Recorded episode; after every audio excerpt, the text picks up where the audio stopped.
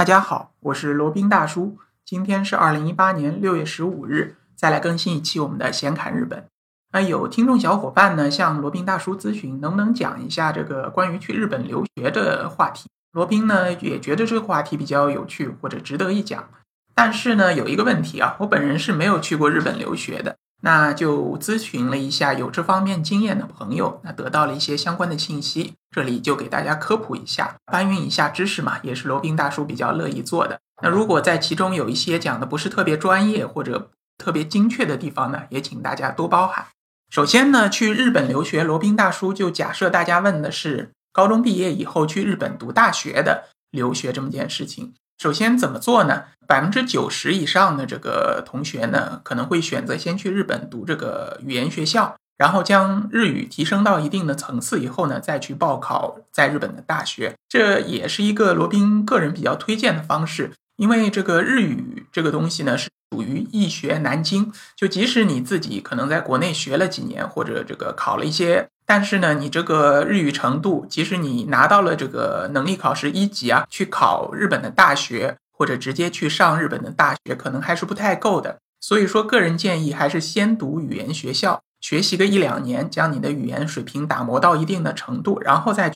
考试，然后再去入学大学。OK，然后那个介绍一下这个语言学校的一个一个怎么怎么操作吧。先说一下他们的招生的时间。那大部分在日本的语言学校呢，它是集中在这个东京地区和大阪地区。像是在九州和北海道呢，也有少量的语言学校，但是大大部分还都是在东京、大阪。其中呢，更多的是在东京都地区。好，那再说一下这个通过语言学校，然后报考日本大学、入学日本大学的一个流程吧。那日本大学呢，它称为学部，就相当于中国的学院。本科学历呢是四年制的，然后毕业以后可以获得这个学士学位。各个大学呢都是于自主招生，时间入学时间呢基本上是每年的四月份啊。私立大学它的报考时间一般集中在秋季，也就是八月份到十一月份。国立以及公立大学呢，它的报考时间一般集中在每年的一月份到两月份，也就是早春时节。入学时间都是一样的，都是每年的四月份。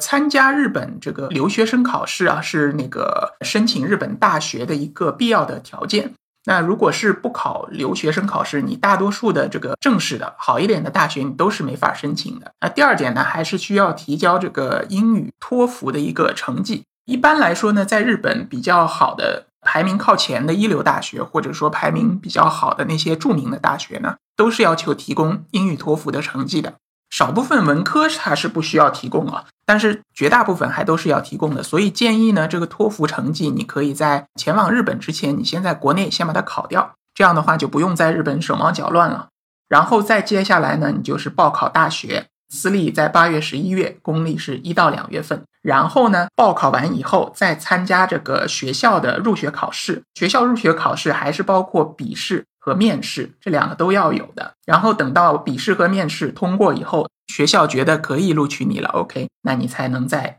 四月份入学。好的，那简单说一下这个语言学校啊，它是一个最基础的一个东西。前面讲那些流程，就是把语言学校的这一块给给那个省略掉了。语言学校呢，它比大学更加灵活一些，它是每年有四期招生，一月份、四月份、七月份和十月份。一般这个入读呢，如果是你日语完全没有基础的话，建议是读两年。那如果在国内就已经有比较好的基础，比如说你日语的这个能力考试考了两级或者一级，那差不多读个一年或者半年就可以去这个参加留学考试以及参加这个大学的入学考试了，这样是比较好的。然后呢，语言学校它大多是集中在这个东京以及大阪地区，至少有一半吧是集中在东京都地区。然后剩下还有百分之三四十呢，是在这个大阪地区、京都地区、神户地区，就是我们所谓的关西地区。语言学校呢，这个费用啊也是不便宜啊。基本上，如果是以读一年为例，加上这个入学金、选考费、学费、住宿费、伙食费、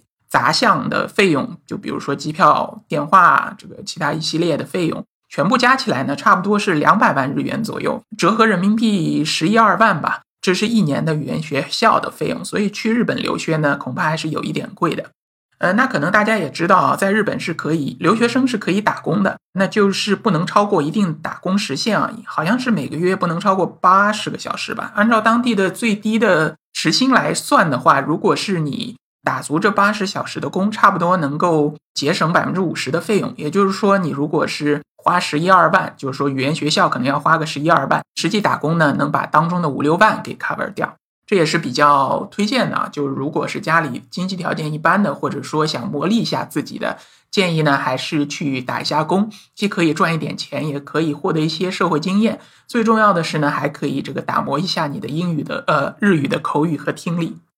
然后呢，这个再讲一讲这个大学的一个学费。日本呢就分两大块，一块是叫国立或者公立大学，还有一块呢叫私立大学。国立或者公立大学呢，它的学费基本上都是差不多的，就是国立完全是统一的，公立和国立呢差不了很多，大概能差个百分之十左右，不是特别贵。四年算下来的话，大概需要一百来万日元吧，光光是学费啊，就包括选考费、入学金，那个四年的学费总计呢，呃是八到九万人民币。那私立大学就会贵一点啊，它而且还分这个文理科，文科便宜一些，折合人民币四年下来差不多是十五六万。那理工类的呢就会比较贵了，那医科当然就更贵了，理工类大概是二十来万吧，医科的话可能就要这个三四十万人民币了。所以加上前面的那个语言学校的费用，总共去一趟日本呢，大约要花个四十到五十万人民币的样子。所以说你在去之前可以给自己先打个预算，看看能不能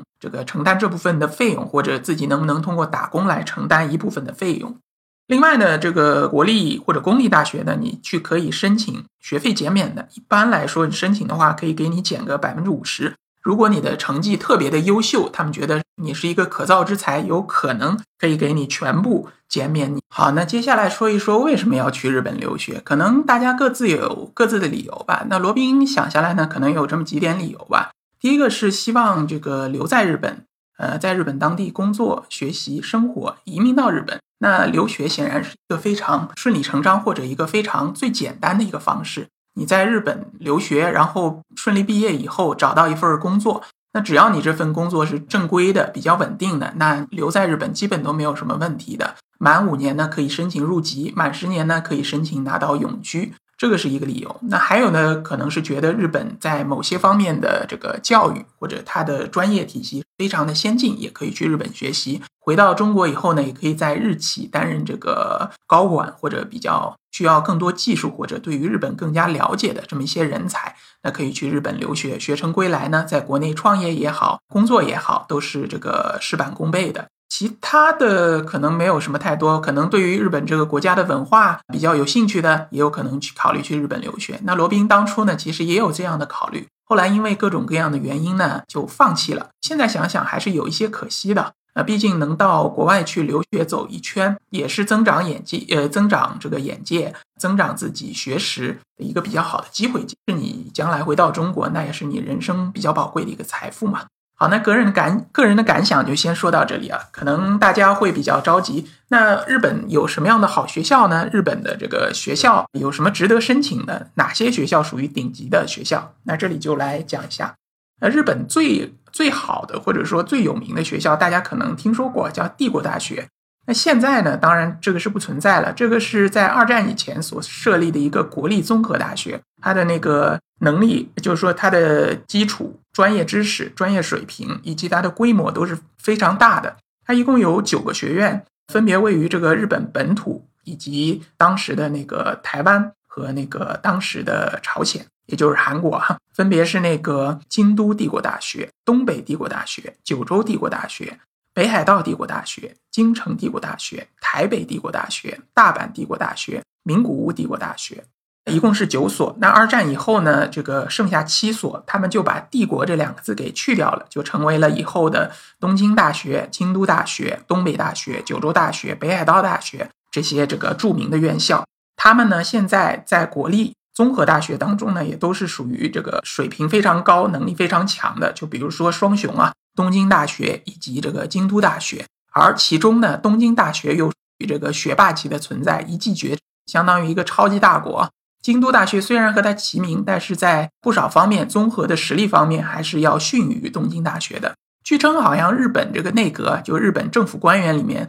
百分之八九十都是毕业于东京大学，可以说是这个政治家的摇篮了。然后它的里面的一些这个专业也是非常的强，应该是那个医学部非常的强。然后还有其他的一些理工、理工类的部门，以及这个涉及到政治方面的这些部门啊专专业啊都是非常非常的强。那如果是问一个日本人，你最想考哪个大学？那不用问，肯定第一选择就是东京大学。除了前面提到的这个东京大学、京都大学、东北大学、九州大学这些比较好的国立综合大学，那剩下的这个国立公立大学还有哪一些是比较有特色或者比较有实力的呢？那大呃也简略说一下吧。一个是理工类当中，它的专业是非常强的，理工类当中的王牌是叫东京工业大学，有在很多领域啊和东京大学都有些不相上下的这样的感觉。那还有呢是一桥大学，它的经济的专业呢也是非常的热门。那还有就是横滨国立大学、千叶大学，还有其他的一些大学，就比如弘前大学、新泻大学、筑波大学、静冈大学之类的，口碑都是属于不错的。